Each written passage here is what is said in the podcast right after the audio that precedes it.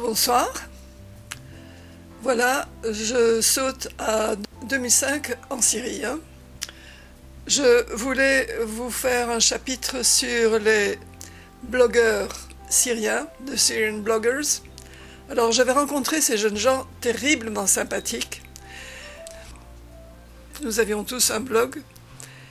Et puis voilà, euh, il n'y avait rien de contestataire. euh. Mais j'ai renoncé à poster leurs photos parce que euh, tout est finalement dangereux en Syrie actuellement et je ne voudrais pas leur causer des ennuis. Cela me fend le cœur de voir leurs photos et je me demande euh, où ils sont. Sont-ils encore vivants? Autre chose, plusieurs d'entre vous me disent Mais est-ce que tu, tu as une telle mémoire Comment est-ce possible que tu racontes cela en tant de détails? Il faut dire que jusqu'à ce que je sois allé en Syrie, c'était effectivement, je ne comptais que sur ma mémoire. Je n'avais jamais rien écrit et c'est la raison pour laquelle j'ai si peu de souvenirs américains. Mais en Syrie, j'avais un blog qui était d'ailleurs très fréquenté, j'avais 350 000 clics par an, ce qui n'est pas mal, et qui a été hacké plusieurs fois. Pour remonter à 1958, et à mon épisode en Palestine, j'ai réappris l'hébreu parce que les mots me servaient à repêcher mes souvenirs. Pour la Syrie, comme il y a des textes, je vous les resserre et voilà ce que je racontais donc en 2005. Je pensais en avoir fini avec les travaux de mes voisins. La première année, celui du dessus, qui m'a fait des fuites dans tous les plafonds possibles, cuisine et salle de bain. Ensuite, depuis un an et demi, celui d'à côté. Et quand on parle de travaux en Syrie, il ne s'agit pas de remplacer la moquette. Mais on abat les murs et on creuse de nouvelles fenêtres.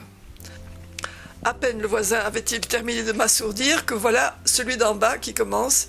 Et de nouveau, c'est au marteau-piqueur.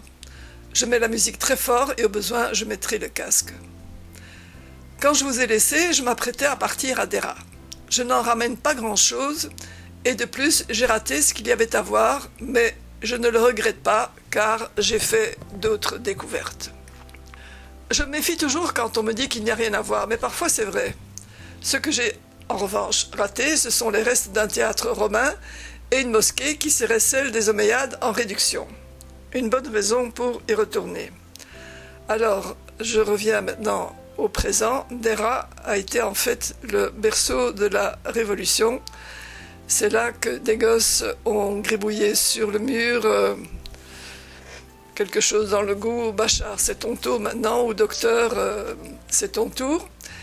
Et ils ont été torturés, il y a eu un mort. euh, et ensuite, c'est par solidarité avec Dera que les autres villes ont manifesté tous les vendredis.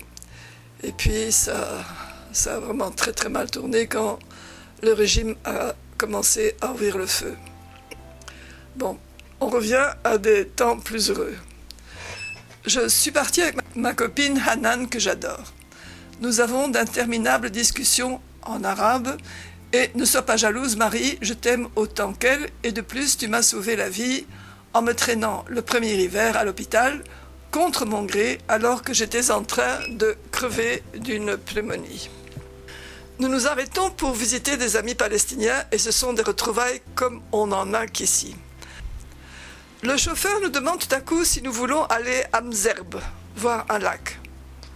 Bon, je connais les lacs d'ici et ils ne sont pas à la hauteur. Expression favorite de Marie, ils ne sont pas à la hauteur des nôtres. Mais Hanan dit oui, et heureusement, car nous débarquons dans une fiesta pas triste. Dans les pays pauvres, on s'amuse avec beaucoup moins que chez nous. Une balade sur une mule ou dans une barque, un pique-nique, une depka. Je sais, vous allez me dire que je ne suis pas impartial, et je le reconnais. En rentrant, nous voyons de loin la Palestine occupée, j'intériorise le chagrin de Hanan, qui, de tous les gens de la terre, se voit interdire l'accès à la ville de sa naissance. Je lui dis, la voyant chagrine, que le bonheur est une affaire d'attitude, puis je me reprends, car comment être heureux alors que l'être aimé vous manque? La nostalgie de Hanan, je la compare à celle d'un amoureux privé de celle qu'il aime et qui la voit chez un autre.